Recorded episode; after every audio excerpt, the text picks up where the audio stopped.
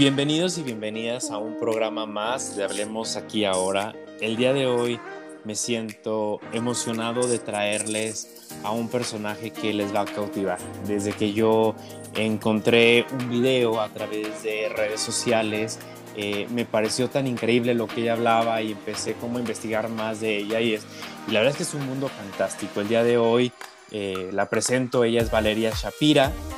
Con más de 30 años de experiencia en medios internacionales, Valeria se atreve a siempre a probar nuevas experiencias, a transmitirlas en todas sus plataformas. Posee estudios de grado y de posgrado en comunicación e inglés en Argentina, Europa y ha publicado 12 libros. Desarrolló formatos de contenido para radio, televisión, social media, podcast y conferencias. Lleva adelante un proyecto nuevo que se llama Viajo Sola, que nos platicará más adelante, y también conduce programas de televisión y radio como Tertulias del Buen Amor, charlas y su unipersonal Muchas Mujeres en Una. Así que como pueden ver, nuestro personaje del día de hoy es un personaje que multifacético. Valeria, estoy emocionado de tenerte aquí. Bienvenida, hablemos aquí ahora. Hola, ¿cómo estás? Muchísimas gracias por la invitación y por, por la presentación tan, tan amable y generosa. Gracias. Valeria, estaba pensando y pensando desde que te invité cómo hacerte la entrevista y preguntarte cosas distintas y que no fuera una entrevista más como el resto y preguntarte siempre sobre las mismas cosas que normalmente te preguntan. Así que preparé un listado de preguntas eh, donde tú me respondas lo primero que se te venga a la mente con la finalidad de poderte conocer un poquito más allá de lo que conocemos de ti y vemos en tus redes. ¿Te parece? Me parece muy bien y quizás este, como, como dato para poder charlar conmigo es eso, justamente charlar, porque como no me gustan las formalidades, tampoco me gustan en las entrevistas, así que si fluye siempre es mejor. Claro, pues comencemos a fluir. Ok, aquí estamos. Valeria, ¿en qué piensas cuando digo Dios? El universo, en, algo más inmenso que los meros seres que somos de manera individual, no en un todo, en la fuente, en, en el cosmos.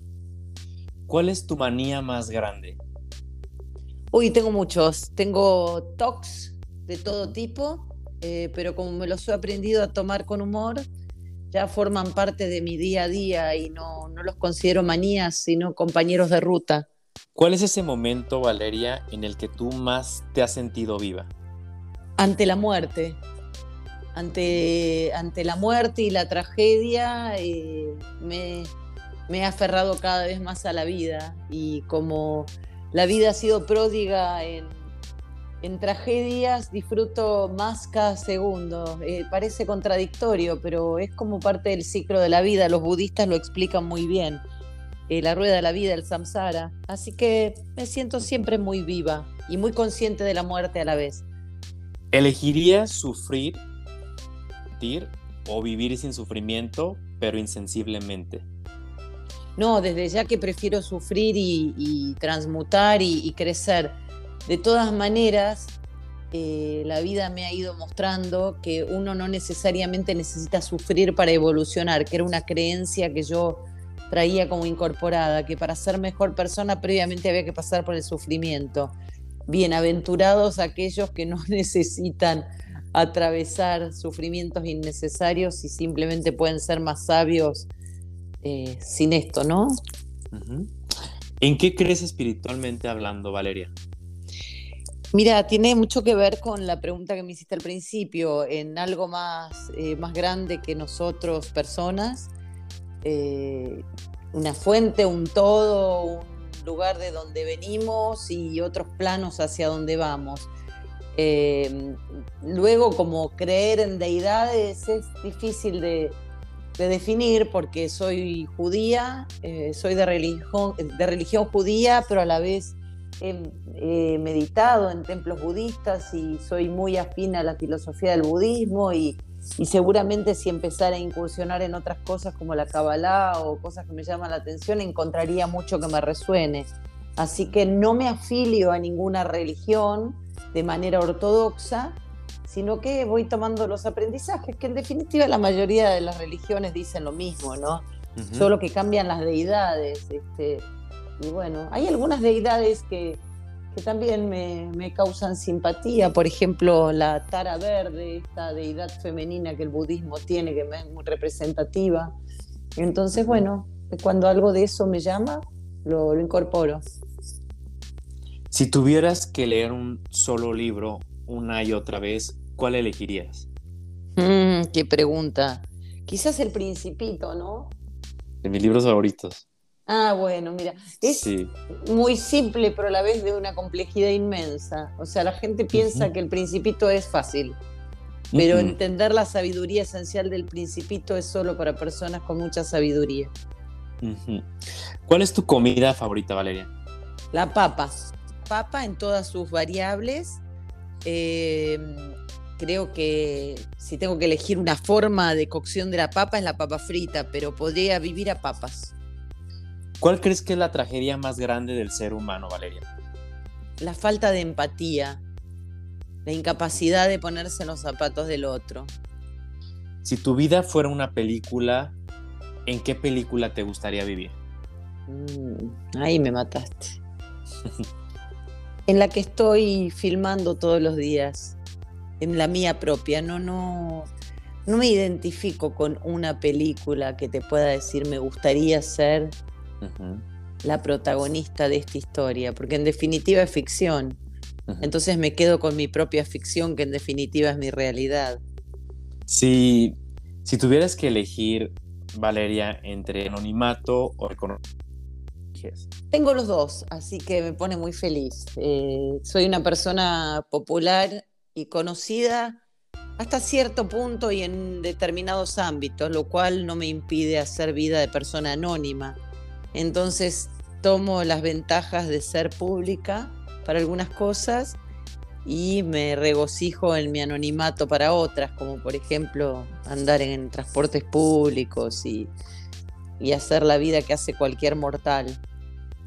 ¿Cuál es ese gran consejo que te han dado y que te ha acompañado siempre? Mi padre tenía frases muy señeras. Una de ellas era no fundas máquinas y yo no la entendía hasta ahora que soy una persona mayor. Esa es una. Eh, uy, mi padre tenía esos refranes inolvidables. Son varios. Uno es dueño de las palabras que uno es dueño de las palabras que calla y esclavo de las que pronuncia. Y, y bueno, muchas como estas, pero las he tomado como propias. Ok. Valeria, hoy en día, ¿qué es eso que te tiene retada? Eh, son tantas cosas. Primero, mi desafío es ser mejor persona. Ese es como el reto fundamental. Y luego en lo profesional, como ya he hecho prácticamente todo lo que quería y deseaba y demás, bueno, quizás este, recorrer algunos lugares del mundo que todavía no conozco, pero es, mi vida es un reto permanente y cuando me aburro invento otro. O sea que son retitos quizás, ¿no? Y siempre estás retada. Siempre estoy retada, sí. ¿Cómo te gustaría ser recordada? Como una buena persona. Nada más. Valeria, pues muchas gracias por responder estas preguntas, preguntas algo personales, pero que es algo que quizás no, podamos, no podríamos saber de ti si no, si no te las hacía. Por favor, es un placer, un placer. Ahora sí, Valeria, eh, vamos un poco más de ritmo en la conversación. Para irte conociendo más, quiero conocer tu mundo y quiero que las personas que me escuchan conozcan a Valeria Shapira y viajaremos por el tiempo. Llévanos a ese día, cómo era un día en la vida de Valeria cuando eras niña. ¿Cómo fue tu infancia, Valeria? Tengo vagos recuerdos de la infancia, siempre fui una niña muy inquieta y muy rebelde y me recuerdo en la biblioteca de la escuela eh, buscando libros de manera incesante. Incluso la bibliotecaria un día la llamó a mi madre para decirle que la niña no paraba de molestar porque yo tomaba un libro prestado por la mañana, lo devolvía al mediodía, luego sacaba otro y la bibliotecaria pensaba que yo tomaba los libros para molestar, pero en realidad los leía mientras esperaba que mi madre llegara del trabajo. Así que me recuerdo como una lectora ávida siempre, eh, una niña inquieta que quería ser escritora y, y, con una infancia feliz, sí, muy feliz y muy, muy bien criada y con muchos cuidados por parte de mis padres. ¿En qué parte de Argentina creciste? Nací en la ciudad de Rosario, viví allí hasta, hasta que con un breve intermezzo en el que estudié en Gran Bretaña con una beca y luego ya hace casi 20 años que vivo en Ciudad de Buenos Aires. Si ves a esa mini Valeria, podríamos decirlo, y ves a la Valeria de hoy, ¿qué es eso que podría ser tu esencia? ¿Qué es eso que te distingue desde chiquita y que te hace tan Valeria y que sigue siendo todavía presente en ti? La rebeldía, eh, el gritar contra la injusticia. Eh, en cuanto a la fisonomía, soy exactamente igual con 50 años más que esa niña, porque ya desde los 3, 4 años usaba anteojos y flequillo, o sea que no, no se ha modificado nunca mi esencia, ni en lo físico ni en, eh, ni en la conducta. Sigue siendo la misma niña.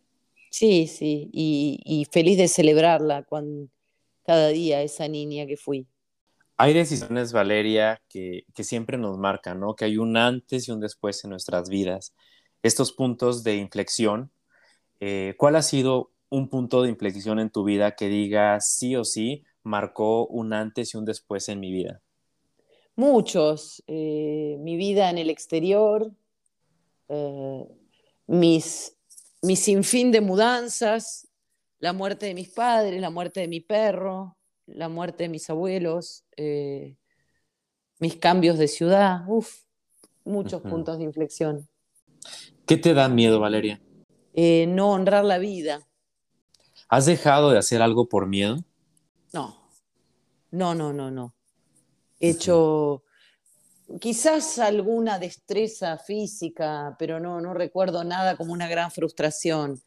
Eh, creo que en la mayoría de los casos he logrado atravesar los miedos para poder cumplir mis sueños, desde, desde mudarme de país, este, mudarme de ciudad, atravesar el estrecho de Drake. Creo que me he sobrepuesto a los miedos, con mucho esfuerzo, pero lo he hecho.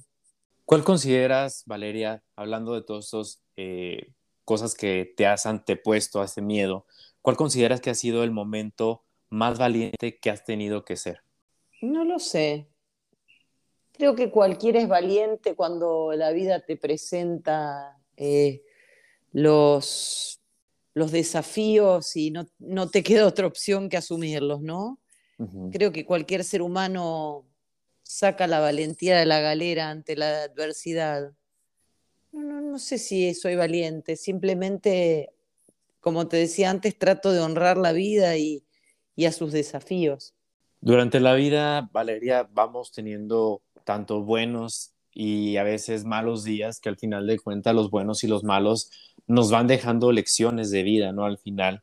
Si pudieras tú, Valeria, decirnos y contarnos un día de tu vida en el cual te gustaría, por ejemplo, repetir ¿cuál sería y por qué elegirías ese día para repetirlo? Mi cumpleaños número 50 en Bahía Paraíso, en la Antártida. Una postal que no me olvidaré nunca. Eh, un día a pleno sol, casi con 20 grados en la Antártida, lo cual es algo inusual. Cumplir 50 años, lo cual es bastante poco frecuente, sucede una vez por vida. Eh, y en el lugar que es un paraíso, como su nombre lo indica, que se llama Bahía Paraíso, donde está la base argentina Brown en la Antártida. esa es mm. una postal que no, que no me voy a olvidar nunca.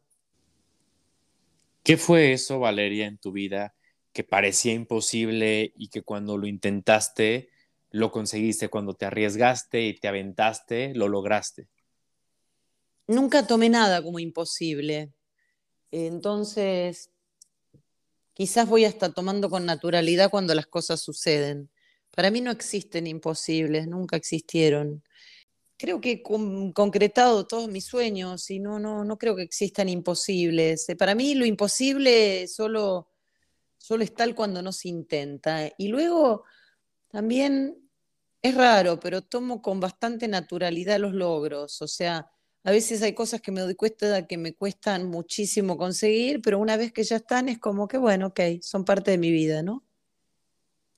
Hablando de esto que tú dices que no lo ves las cosas, las circunstancias como imposibles, porque sí, yo también creo que cuando se trabaja y se anhela y se quiere algo, todo en esta vida, pues se puede alcanzar, ¿no? ¿Cuál, Es tu, ¿Cuál es tu arma secreta, Valeria? Eso infalible que si lo tienes, sabes que siempre te va a funcionar.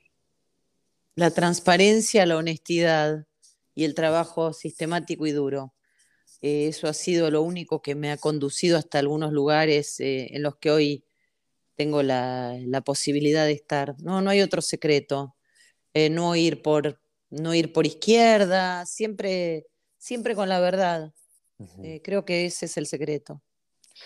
Ahora nos comentabas, Valeria, que decías que has tomado con mucha naturalidad los logros y los éxitos, pero ¿cómo te llevas con el fracaso? Y no sé si tengas en mente un no que te hayan dicho que te haya dolido mucho. No creo en el concepto de éxito y fracaso, por empezar. Entonces, eh, ni me emociono demasiado con lo que la gente llama éxito, ni me, ni me deprimo con lo que la gente llama fracaso. Eh, si tengo que pensar en términos del fracaso como socialmente se lo conoce, hay un video mío que hice para un ciclo que se llama Fuck Up Nights, que, implica, es un ciclo de conferencias en los que se cuentan cinco minutos los principales fracasos de mi vida. Y yo lo hice, la verdad es que lo hice con mucho humor, porque si lo tengo que pensar en esos términos, he fracasado permanentemente. Me han robado ideas, eh, me han este, estafado con dinero, eh, me han destruido programas de televisión que he inventado yo, y, o sea que pero la verdad es que cada vez que, me hacen, como decimos en Argentina, una trastada de esas, eh, sí, me pongo mal un tiempito porque soy humana, pero sé que me están dando como el alimento para inventar otra cosa nueva. Entonces, no, no, no lo vivo en términos de qué terrible lo que me ha sucedido. Y, eh, ahí es cuando entra nuestra mentalidad, ¿no? O sea, cómo tomas las cosas, cómo, cómo tomas el, el que te han dicho un no si lo tomas como algo parte de un aprendizaje o no, no fue el resultado esperado o lo tomas como, como decías, como un fracaso, que no crees en, el fracaso ni en el éxito. Quizás son los resultados o las, o las lecciones que la vida misma te va dando que vas necesitando para perfeccionarte y para ser mejor persona y para ir trascendiendo en, la vida. Y, me, gustaría, me gustaría, Valeria, eh, entender un poquito más eh, ese diálogo que hay de cómo se habla Valeria con Valeria, se habla bonito, se habla duro, cómo es tu diálogo interno. Fui siempre muy mala conmigo, eh, con una autoexigencia despiadada que no medía límites físicos ni psicológicos. En los últimos años he modificado mucho a esa eh, jueza mala que me señalaba todo el tiempo con el dedo y he aprendido a decirme, como la publicidad de los cigarrillos Virginia Slims de cuando yo era muy jovencita, es, has recorrido un largo camino muchacha y me doy una palmada. Y no, no me juzgo y al dejar de juzgarme yo también con tanta severidad y, rigidez, me he vuelto más amable con los demás también porque al poder entender mi propia limitación puedo entender la de los otros y se vive de manera más más linda, más amable. Qué importante es, es, dejarnos atrás de los prejuicios, ¿no? De las limitaciones, de, esas ideas que, te frenan a ser tú mismo, a ir más allá de, tu esencia, ¿no? Y lo veíamos en unas, bueno, fotografías que, veía que eh, te, bueno, no digo, digo te atreviste porque no cualquiera lo hace, pero es parte de tu madurez, es parte de tu crecimiento como persona, de, posar de cierta manera natural en una foto y, hacerlo con tal normalidad que, decir no pasa nada, ¿sabes? O sea, atreverte a ser tú misma. Eh, hoy estoy mucho mejor parada a lo que puede opinar el otro, porque sencillamente no me importa.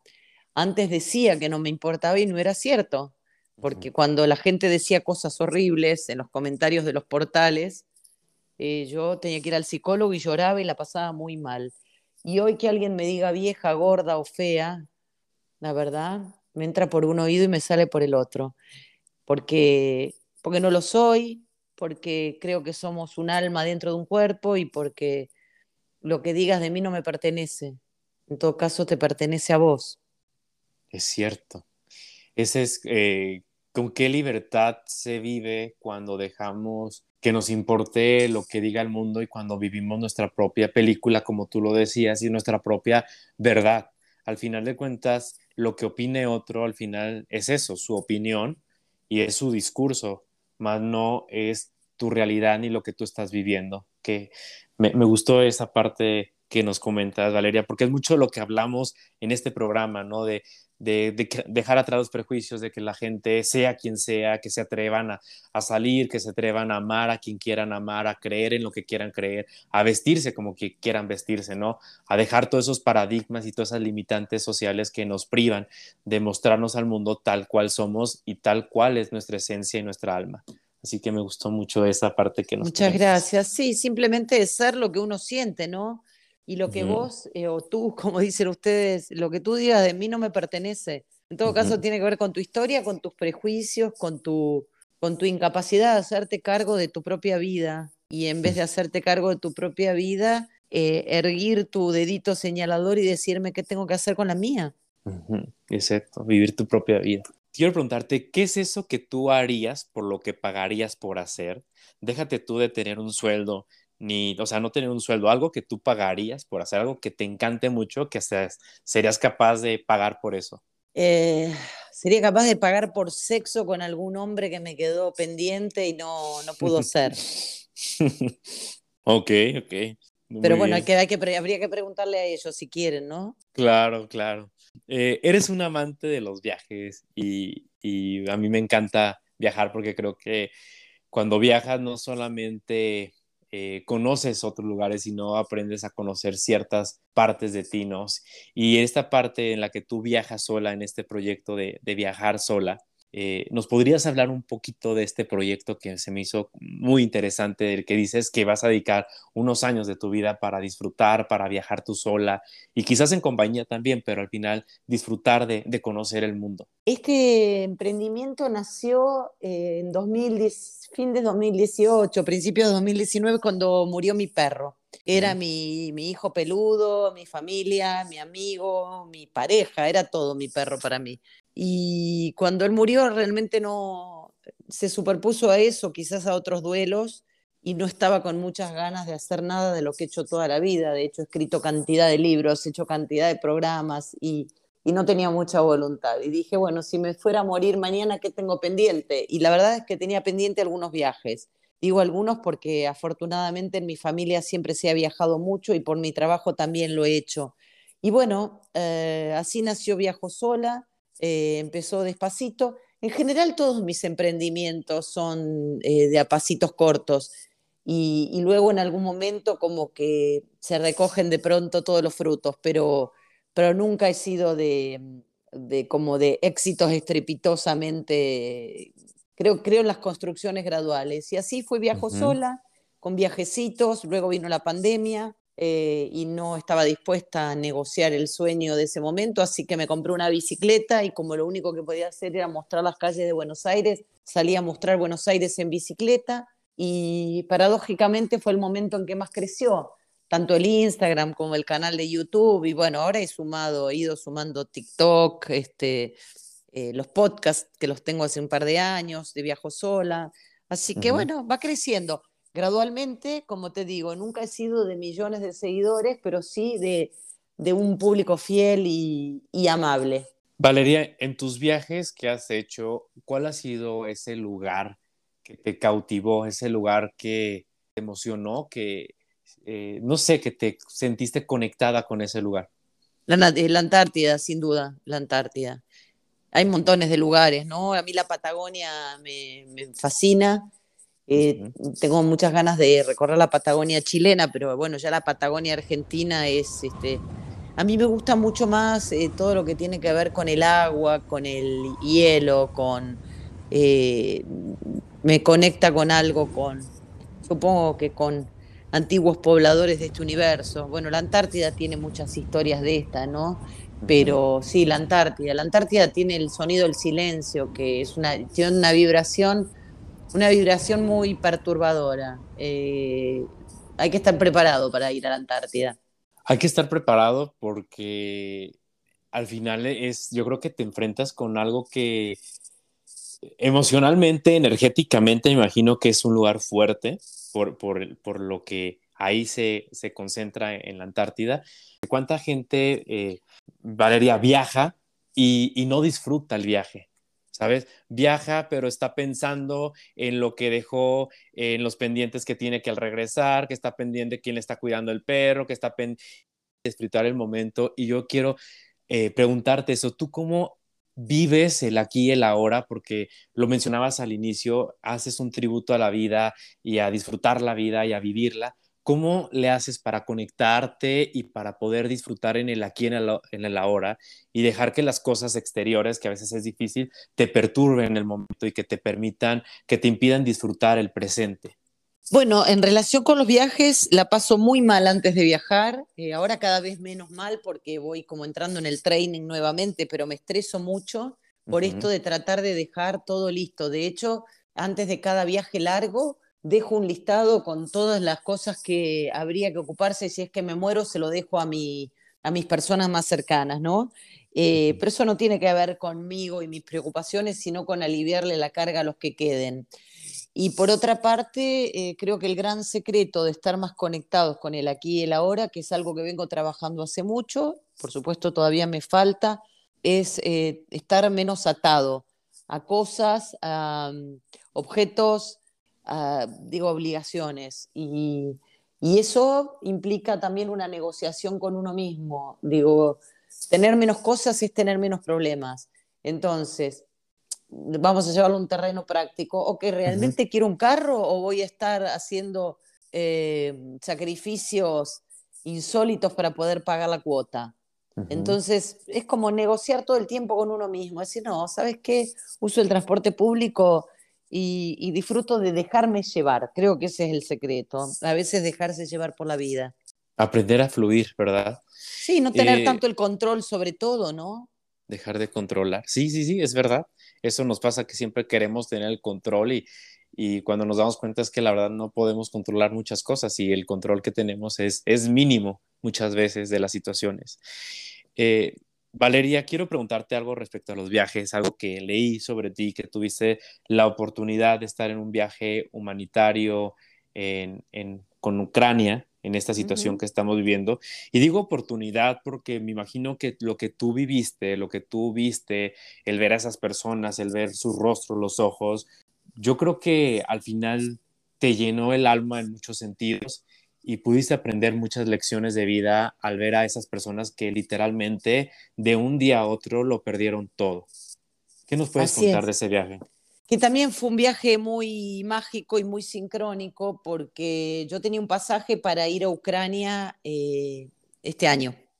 Y porque mis bisabuelos han venido de Ucrania a la Argentina eh, desplazados por ser judíos, o sea que esto no, no es una historia nueva, la historia del desplazamiento ha sido, es más vieja que la humanidad, o tan vieja como la humanidad. Y bueno, tenía un viaje para ir a Ucrania, eh, estaba pensando qué hacer con ese pasaje aéreo, por supuesto, en el medio de la guerra no iba a viajar, y en el medio me fui con, con un piloto, cineasta y actor argentino que se llama Enrique Piñeiro a España.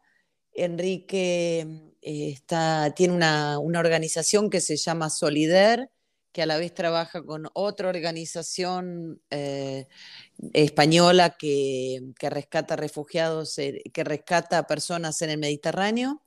Y todo fue muy sincrónico porque yo estaba con, con Piñero en este viaje y él me, me contó que, que iban a hacer este corredor humanitario, pero no fue algo programado que me fui a hacer. Digo, estaba allí compartiendo con ellos su función actoral porque estaban protagonizando su obra de teatro y de ahí se iba a hacer el corredor humanitario. Así que de un día para el otro me vi, me vi participando de, ese corredor, que fue el primero de muchos que se hicieron. Eh, y, sí, fue tener el viaje de mis ancestros este, no es, muy cerquita, muy pudiendo ver este, los rostros de esas personas y ratificando una vez más que, que somos lo que tenemos en el alma, porque en definitiva todos podemos ser desplazados en algún momento y, que, y quedarnos sin esas certezas que son las que nos dan las falsas seguridades, ¿no? Mi casa, mi carro, mi carrera, ok, muy bien a ver si, si te sacan de tu país eh, y tienes que empezar de cero. Aquí lo vemos todo el tiempo, en Argentina está lleno de venezolanos que han huido de su país y, bueno, y allí quizás con grandes títulos profesionales y demás, y bueno, y empiezan de cero. Y en esencia lo único que tenemos es, es nuestra alma, ¿no? Y nuestra, lo que llevamos dentro.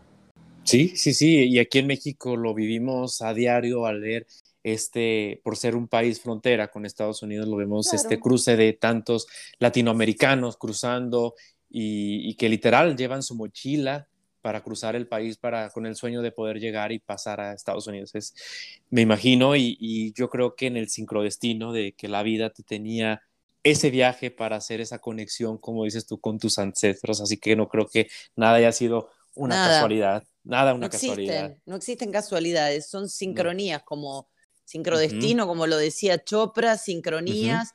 Eh, y estas sincronías le suceden a todo el mundo. Y es interesante de contarlo porque la gente me dice, pero a vos te pasan estas cosas. No, no, esas cosas le pasan a todo aquel que está despierto, suficientemente despierto como para poder comprenderlas, eh, tomarlas, agradecerlas e incorporarlas. E, es, ese le diste en el punto de lo que hablamos muchas veces en este programa, el despertar cuando tú estás despierto, cuando tú estás consciente, cuando tú estás eh, un poquito más conectado contigo mismo, puedes percibir todo ese tipo de cosas, porque a todos, como dice, a todos les pasa, y a todos nos llega y a todos nos sucede, pero tú lo, lo identificas porque estás en ese, estás despierta, estás en ese despertar y vives plenamente. Eh, Valeria, qué increíble eh, hacer como un recorrido un poco de tu vida, de lo que nos has contado, este viaje por el tiempo que hemos tenido. Eh, me doy cuenta, ah, así lo veo yo, que has tenido una vida en muchas vidas, eh, porque cada cosa que has vivido me parece como extraordinaria. Y quiero preguntarte, ¿cuál ha sido el momento más difícil por el que has vivido tú? Uy, qué pregunta, porque se supone que te tendría que contestar la muerte de mis padres, pero bueno, no lo sé, fue hace tanto que no sé si fue ese el peor momento de mi vida, o si fue la muerte de mi perro, o si fueron, no lo sé. Creo que quizás, este, sí, el aprendizaje a través de estas pérdidas este, físicas, porque en realidad nunca se van de nuestro lado los seres que amamos, creo que han sido estas muertes lo que, lo que me han hecho sufrir mucho y, obligarme a trabajar también el desapego, ¿no? Qué importante. ¿Y tú, Valeria, cómo percibes la muerte? Como un acto de transformación. Por eso no le tengo miedo.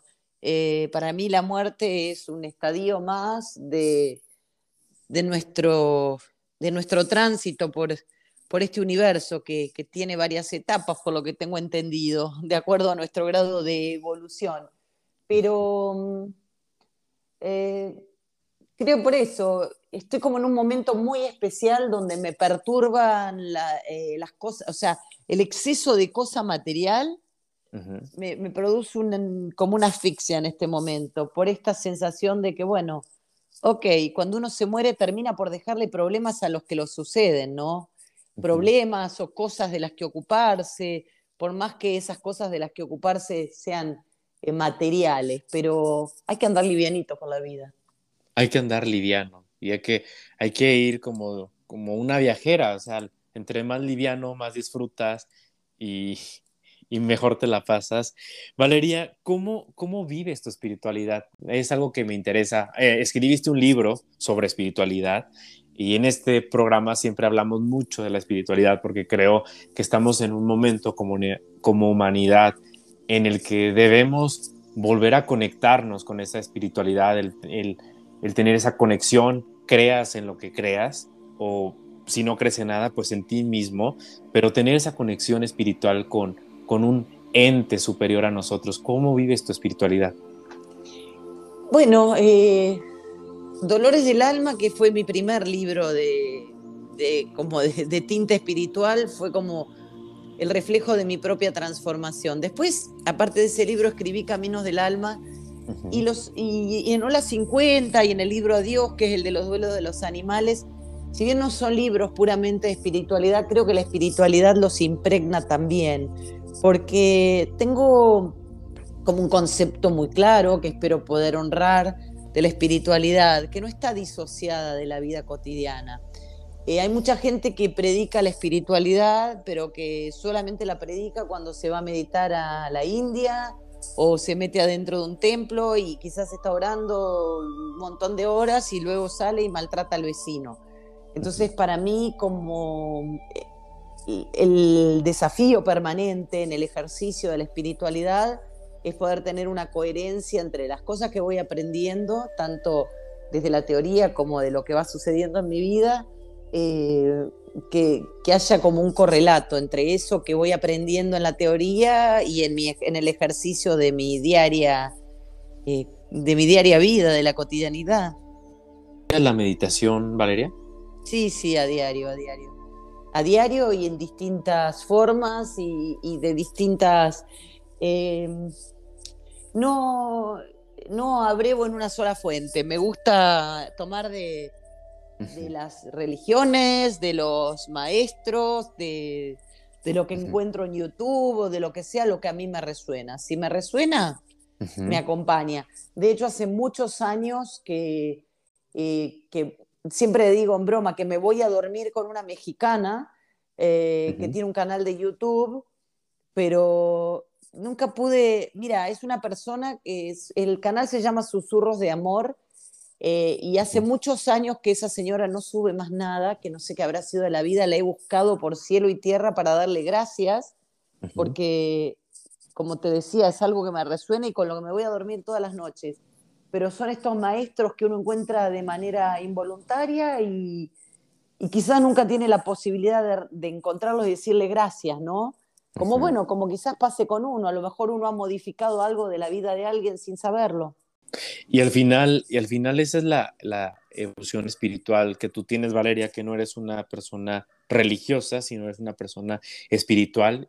Estés en una mezquita, estés en un monasterio, estés en la, en la playa, estés donde estés, tú puedes conectar con tu propia eh, divinidad o ente o espiritualidad, sea donde sea y el lugar que sea, y que no te prives de solamente un solo modo de honrar a Dios y de conectar con Él. Así que eso me gustó mucho. Y Valeria, para finalizar con esta entrevista, con esta conversación que, me ha gustado mucho de conocerte y que estaba muy entusiasmado porque siempre me gusta llevar este tipo de personajes más a, las personas que me escuchan para que conozcan eh, este, pues no sé, lo, lo, que te hace rica, estas vivencias, todo lo que tú tienes en tu ser, que lo compartes y que para nosotros todas estas conversaciones es, es para mí un regalo y es oro puro porque aprendemos de, de lo que escuchamos de ti, de tus lecciones y seguramente personas después de escuchar esta conversación que no te conozcan se van a interesar, van a contactarte o van a comprar tus libros y van a conocer un poco más de, tu esencia que está impregnada en esos eh, libros que has hecho. Me gustaría que les dieras un último mensaje, Valeria, a todas las personas que te están escuchando y quizás que están pasando por una situación compleja, llámese situación de depresión, ansiedad o un momento oscuro, sea cual sea, que no les permite ver más allá el sentido a la vida. ¿Tú qué les dirías a todas esas personas? Bueno, primero lo que le diría a aquel que está atravesando una depresión o algún cuadro de salud mental, muchas veces sin siquiera darse cuenta, es de que no siempre, eh, de que no siempre somos eh, tan fuertes y que está bueno pedir ayuda. Eh, quizás suene contradictorio lo que voy a decir, porque creo profundamente en la fortaleza del ser humano, pero para tener resiliencia muchas veces hay que haber eh, tocado fondo y haber podido pedir ayuda. Es decir, que si estás en una situación de, o depresión o crees estarlo, porque muchas veces uno ni siquiera es consciente de tener una depresión, o si no tienes ganas de nada, o si, o si estás en drogas o en la situación del infierno que estés atravesando, que siempre hay una mano amiga, que no haya miedo de pedir ayuda ni vergüenza, porque todos hemos caído alguna vez este, en algún pozo y hemos atravesado lo que en espiritualidad se llama la, noche oscura del alma. Entonces, siempre pedir ayuda, no avergonzarse de lo que se está atravesando. Y, otra cosa que, le diría a estas personas es eh, conectarse con la naturaleza, eh, algo mínimo, sacar a pasear un perrito, eh, ayudar un refugio de perros, siempre salirse del propio agujero negro del dolor eh, da como más esperanza, ¿no? Uno, uno no se queda allí como retorciéndose en lo que le pasa, sino que, que se permite que entre el atisbo de luz.